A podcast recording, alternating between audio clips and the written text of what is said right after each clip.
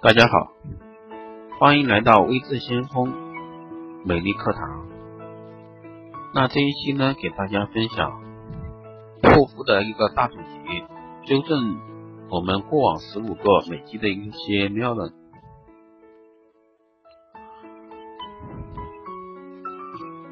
那每天我们很多女性朋友都在敷面膜，能使肌肤迅速的一个变化。那一般而言呢，一周敷两到三次面膜为宜，在干燥多风沙的地方，也可适当增加次数。那一般情况下不建议每天都敷面膜，密集敷面膜保养方式会加重肌肤的一个负担，尤其是敏感性肌肤或炎症在发期的一些痘痘肌肤，频繁的敷脸会让皮肤受损加剧，肌肤状况也会变得更糟。那么，特别是经过微商一场洗礼，朋友圈的面膜泛滥，那越来越多的面膜多多或多或少的离不了激素性的一个含量。所以说，我们在选择好的面膜的时候，一定是选择一款正规渠道出来，一定不要贪图便宜。那据一项调查呢，行业人士调查，那么面膜这一块呢，至少有百分之八十的。面膜都或多或少含有一定的激素，所以说我们不建议每天敷面膜。那么如果说是冬季的话，那一周最多三到五次就比较合适了。那如果说是夏季呢，那一般两到三次。这就是关于面膜敷面膜这一块。那第二块呢是精华。多频叠加的保养效果更好，这个说法其实是站不住脚。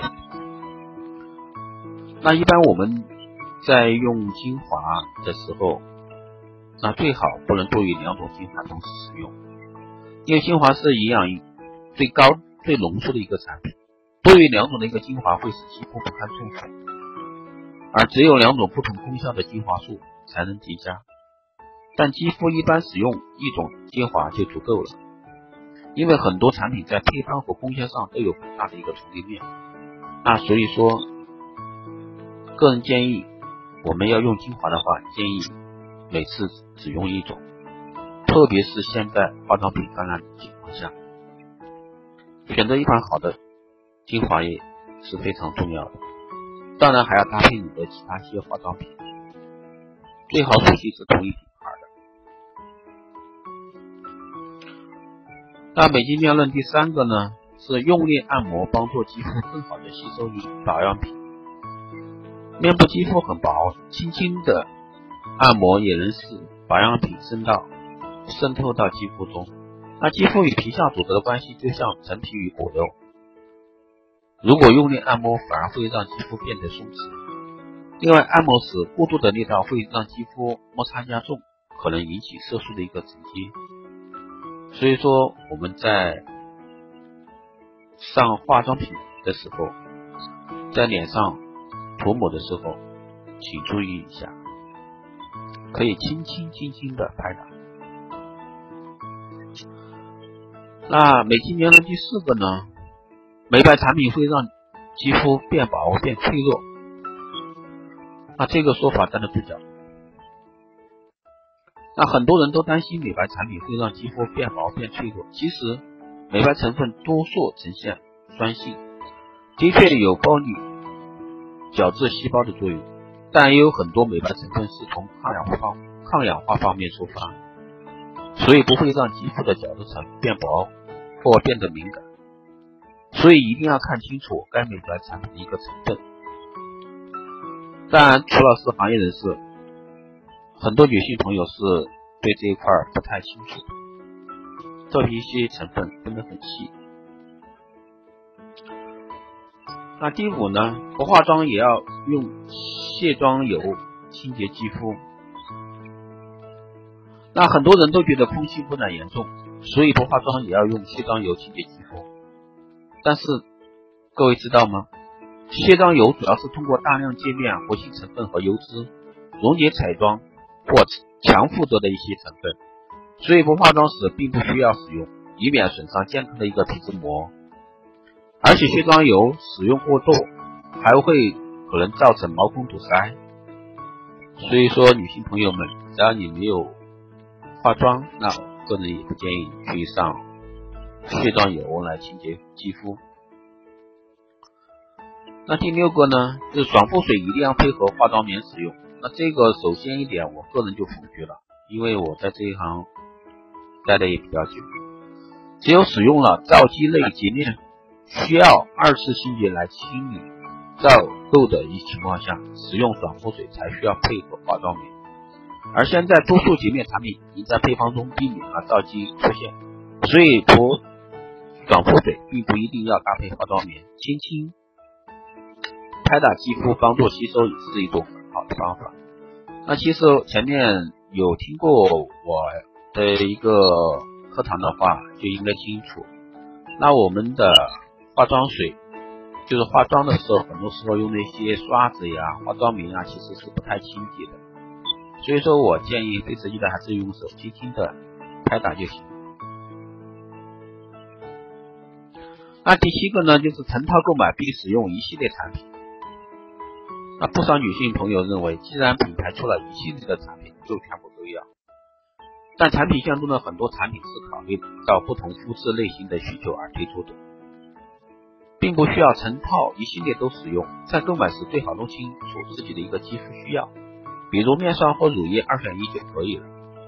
其实像现在很多大品牌几百个产品系列，你能全部把它买完吗？那肯定不太现实。所以说，我们使用化妆品的时候，还是要看一下自己的一个肌肤状态，然后选合适自己的一些产品。那第八呢，就是高端产品线只适合熟龄肌肤。高端的产品线往往投入了更多的科研力量，或使用了更甄选的材料，而产品的定位以及价格也不能成为与实用肤质挂钩的标准，更要看产品本身的一个改善诉求。所以说这块的话，不是说哎越高档的它的护肤品就越好，只是说呢它针对的人群每个人都不一样，那因人而异。选化妆品不一定是说，哎，贵的就好，当然便宜的那肯定不是很好。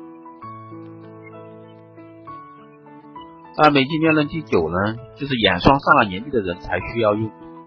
那很多人都以为自己年轻就不需要用眼霜，其实眼部肌肤非常纤薄，所以最好在刚开始感觉干燥的年纪就开始使用，之后在不同的年龄阶段，根据具体的眼周肌肤状态调整需求不同的产品。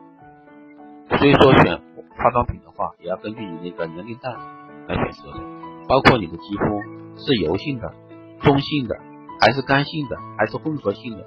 所以说这块的话，需要大家去琢磨一下，针对自己的皮肤对症去买适合的化妆品。那这一块呢，讲化妆品后期我们会专门针对这块去讲解。那也欢迎大家一直持续的关注。微之先锋。那第十呢？直接把面部肌肤产品涂抹眼部。那眼部区域是一个十分特殊的部分，这里的肌肤很薄而脆弱，护理不当，最终实现的结果是不可逆转。要明确，除了眼霜、眼部精华等专用于眼部的产品，其他的面部化妆水、精华素、面霜都不能用于眼部。眼部。无论它的质地是多么清爽滋润，所以说大家注意一下。那第十一个呢，洁面一定要肌肤有干涩的感觉才罢手，这个其实是大错特错啊！如果你认为洁面之后肌肤有干涩的感觉才是真的洗干净，那确实是大错特错。洁面之后有干涩的感觉，是因为肌肤表面的皮脂被大量的剥夺，而角质层内的。建制建制物质也会流失，反而不利于肌肤的健康。那特别是快要到冬季这个季节，秋季的时候，那大家更要注意这一块儿。那第十二个呢？肌肤干燥多补水就可以了吗？